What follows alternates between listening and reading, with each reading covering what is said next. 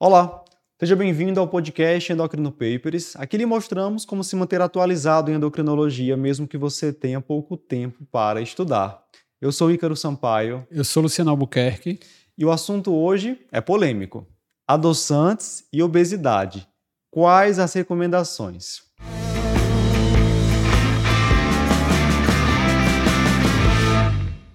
Luciano, desse tema o pessoal gosta bastante, né? Então. Os adoçantes estão presentes aí em vários tipos de alimentos, refrigerantes, bebidas lácteas, doces e estão disponíveis também na forma de líquido, pó, para serem adicionados a várias refeições. Isso. Seu uso tem aumentado nos últimos anos, principalmente entre pacientes obesos e pacientes com idade mais avançada. E o que motivou esse podcast foi um recente posicionamento da OMS sobre uso de adoçantes em pacientes com obesidade. A gente vai falar melhor sobre esse posicionamento já já. Mas para começar, sendo bem didático, o que são adoçantes, Luciano?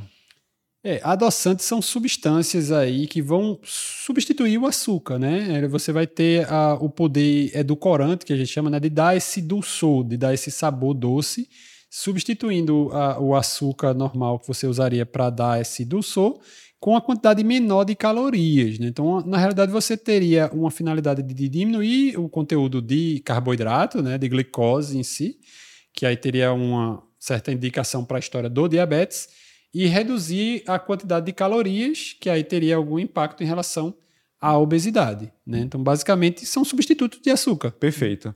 Há uma divisãozinha, né, adoçantes nutritivos e não nutritivos. Isso. Os nutritivos seriam os polióis, né, eritritol, xilitol, que eles Isso. têm um poder edulcorante menor, eles são, obviamente, menos calóricos que o açúcar, mas têm algumas calorias. Isso. E nós temos os não nutritivos, que aí, exemplo, estévia, estévia sucralose, sucralose é, aspartame, é. por aí vai, né? Então esses mais usados, sacarina, ciclamato, Isso. por aí vai. Esses não nutritivos, eles praticamente não têm calorias, mas eles Isso. têm um poder do corante maior, né? Isso. É, quando a gente compara com o açúcar. É, isso é importante a gente ter em mente, porque assim, quando às vezes você fala, não, os polióis é, teria uma recomendação melhor, teria menos efeito adverso, não sei o quê Lembrar que aí você vai precisar de uma, uma, uma gramatura um pouco maior. Você precisa de mais gramas de um desses nutritivos em relação aos não nutritivos. Então, tudo que a gente for falar aqui de evidência, a maioria das evidências acaba sendo derivada de estudo de laboratório, né? Então, assim, a dose que você vai empregar, por exemplo, lá no ratinho, proporcionalmente do não nutritivo vai ser muito maior né, do que você vai usar na uhum. prática do dia a dia. Então, isso tem muita importância aí para a gente entender um pouquinho as evidências. Boa. Em 2022, a Associação Brasileira para Estudo de Obesidade e Síndrome Metabólica, que é a ABESO, publicou uma diretriz apenas sobre tratamento nutricional da obesidade e do sobrepeso. E aí eu fui dar uma olhada lá no capítulo sobre adoçantes, né? O que, é que a ABESO recomenda sobre adoçantes. E aí eles trazem lá, citam alguns estudos. No final das contas, chegam à seguinte conclusão, Luciano, de que simplesmente utilizar adoçante não tem evidência de que tenha uhum. benefício para promover perda de peso, Isso. se não houver todo um plano de tratamento de obesidade que inclua Isso. restrição calórica e inclua atividade física ela não chega a recomendar nada contra o uso de adoçante, mas deixa claro que simplesmente utilizar adoçante não faz o paciente perder peso. Exato. É, a gente tem que pensar bem sobre refletir um pouquinho sobre essa questão do adoçante, né? Então, duas situações principais que a gente tem que levar em consideração. Se eu botar açúcar ou se eu botar adoçante, óbvio que o adoçante não vai ter caloria, o açúcar vai ter caloria. Então, óbvio que aqui vai ter uma diferença entre uma coisa e outra. Se eu pegar, por exemplo, o, paciente diabético, o paciente diabético ele tem uma alteração no metabolismo da glicose, eu tenho que não dar glicose a ele, então não posso usar açúcar, tá? Quando a gente fala de produtos que usam adoçante, você vai cair, ah, ali o seu cafezinho famoso do brasileiro a quantidade, mesmo que seja um grande consumidor de café, a quantidade de adoçante que ele vai consumir ou de açúcar vai ser mínima. Então, assim, o impacto disso em relação a déficit calórico vai ser baixo, né? Se a gente pensar em outros produtos, é, por exemplo, um suco de fruta, teoricamente ele já é doce, você não vai precisar adicionar açúcar, né, adoçante para aquilo ali. Mas se a gente passar para os industrializados, a gente vai ter uma série de produtos que utilizam adoçante na sua composição para dar a ideia do diet, do light, e que são industrializados. Então, são alimentos que não têm uma qualidade alimentar muito boa. Então, um, uma pessoa que consome em excesso esse tipo de alimento, ela já está claramente fazendo uma alimentação não muito adequada, né? Então aí já teria um impacto e você vai acabar consumindo muito mais adoçante quantitativamente nesses produtos, na dieta moderna, entre aspas. Você vai ter muito mais adoçante na composição desse produto industrializado do que nessa substituição ali do açúcar do seu cafezinho, de sei lá o quê. Então, refrigerante, você vai ter a história do refrigerante diet que não tem açúcar, mas tem o adoçante. A gente tem que pensar no ponto. É, esse déficit calórico dessa substituição é muito pequeno para justificar uma perda de peso. Se você usa o diet e o light para aí dizer, ó, estou usando esse aqui que é diet, então eu posso comer um pouco mais da minha refeição, posso de vez em quando consumir aquilo ali, não, não vai compensar, né? Sim. É, então você não, não pode ter uma tática de substituir, né? Tirei um pouquinho de caloria daqui e vou botar outra coisa no lugar. Se você botar outra coisa no lugar, não funciona. Outro ponto, a história da, do, da gustação, do paladar. Se você mantém o hábito de consumir alimentos com uh, o, o, paladar doce, com o paladar edulcorado, né, seja com açúcar, com adoçante, isso vai estar tá estimulando o consumo de outras substâncias doces, e isso vai ter um, um impacto em relação a isso. Terceiro ponto, o pessoal fala muito principalmente o pessoal da linha mais natural, a história da disbiose, né, da questão da flora intestinal bacteriana.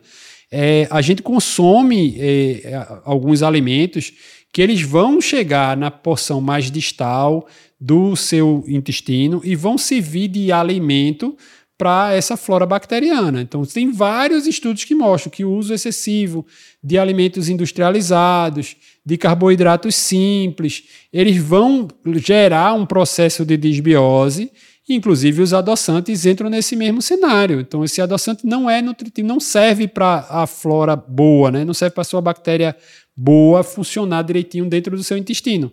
Então, essa, esse uso excessivo de adoçantes também está relacionado com um processo de disbiose intestinal.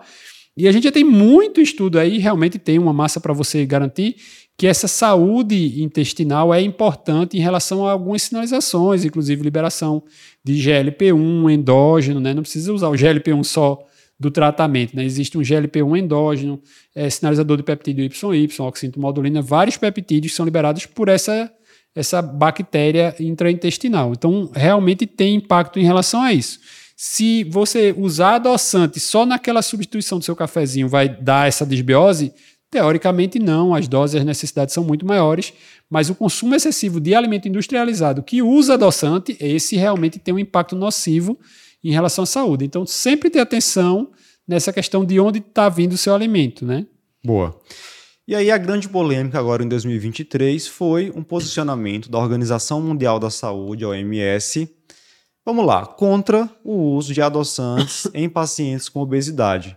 Você inclusive fez um resumo lá no nosso site, Isso. quem quiser dar uma lida depois, ficou excelente. É, resumindo aí esse, essa diretriz da OMS. Vamos lá. Quais são os principais pontos dessa diretriz, Luciano? Não, o principal ponto é que, veja que muda um pouco a frase, né? É, a Abeso diz que não existe evidências de que usar adoçante vai lhe ajudar a perder peso.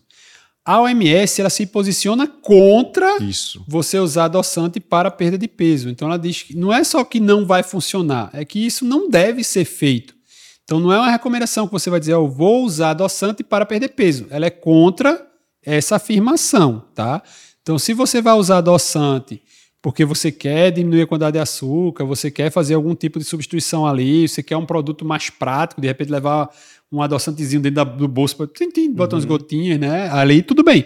Mas se você vai achar que aquilo ali vai lhe ajudar a perder peso, não, tá certo?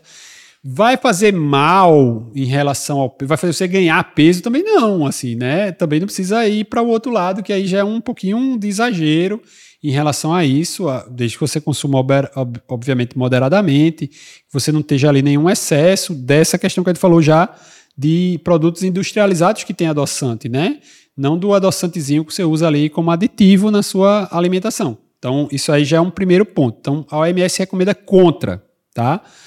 O outro ponto mais polêmico até para a gente endocrinologista, e bateu muito em cima disso, foi a questão da associação do consumo de adoçantes e desfechos cardiovasculares. É? Então, assim, a OMS coloca na diretriz que usar adoçante poderia aumentar a incidência de eventos cardiovasculares e até de mortalidade, né? É, qual é grande, o grande negócio, né? Isso já saiu ano passado, é, 2021 para 2022, já tinha saído esse primeiro estudo da, patrocinado pela própria OMS. É uma meta-análise, é uma análise de vários estudos, onde ele achou essa associação. Qual o problema?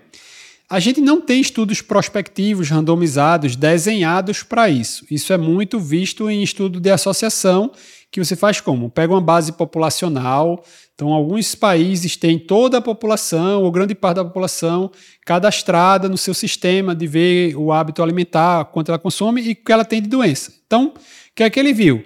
Eu peguei uma população diabética, uma população com doença cardiovascular e fui ver o que é que ela tinha em relação a consumir mais ou menos adoçante. Então, a, o povo que consumia mais adoçante tinha mais doença cardiovascular. Mas você vai ser igual a questão. É primeiro o ovo ou é primeiro a galinha, né? Assim, ele tem mais doença cardiovascular porque ele consome adoçante ou ele consome adoçante porque ele acha que aquilo vai ter benefício em relação à doença cardiovascular, né? Então, você não é um estudo controlado, prospectivo, que ele randomizou. Um grupo vai usar adoçante, um grupo não vai usar e eu vou ver quem vai desenvolver. Não foi assim. Ele pegou no final, se você usava ou não, e foi ver se tinha mais é, exposição. Mas é até óbvio que o grupo de pacientes que tem obesidade e diabetes vai usar mais adoçante. Exato. Então é só pensar que você, se você pensar, ah, geralmente o paciente idoso, é óbvio que agora tem esse cuidado, mas vamos dizer assim, há um tempo atrás recomendava, ó, é idoso, vamos usar adoçante para diminuir o açúcar. De, paciente tem doença do coração, vamos usar adoçante para diminuir o açúcar. Então você pegava os, as populações de risco e mandava ela consumir, né? Sim. Então se você pega um estudo retrospectivo, você vai ter maior risco nessa população. É importante a gente deixar claro uma coisa, Luciano. Quando a OMS fala que é contra o consumo de adoçantes, ela não está em momento algum incentivando o uso de açúcar. Isso. Né? fala que o ideal seria a gente utilizar açúcares naturais. Então, Isso. o suco de fruta, por exemplo, que já é adoçado com a frutose da própria fruta, né? Exato.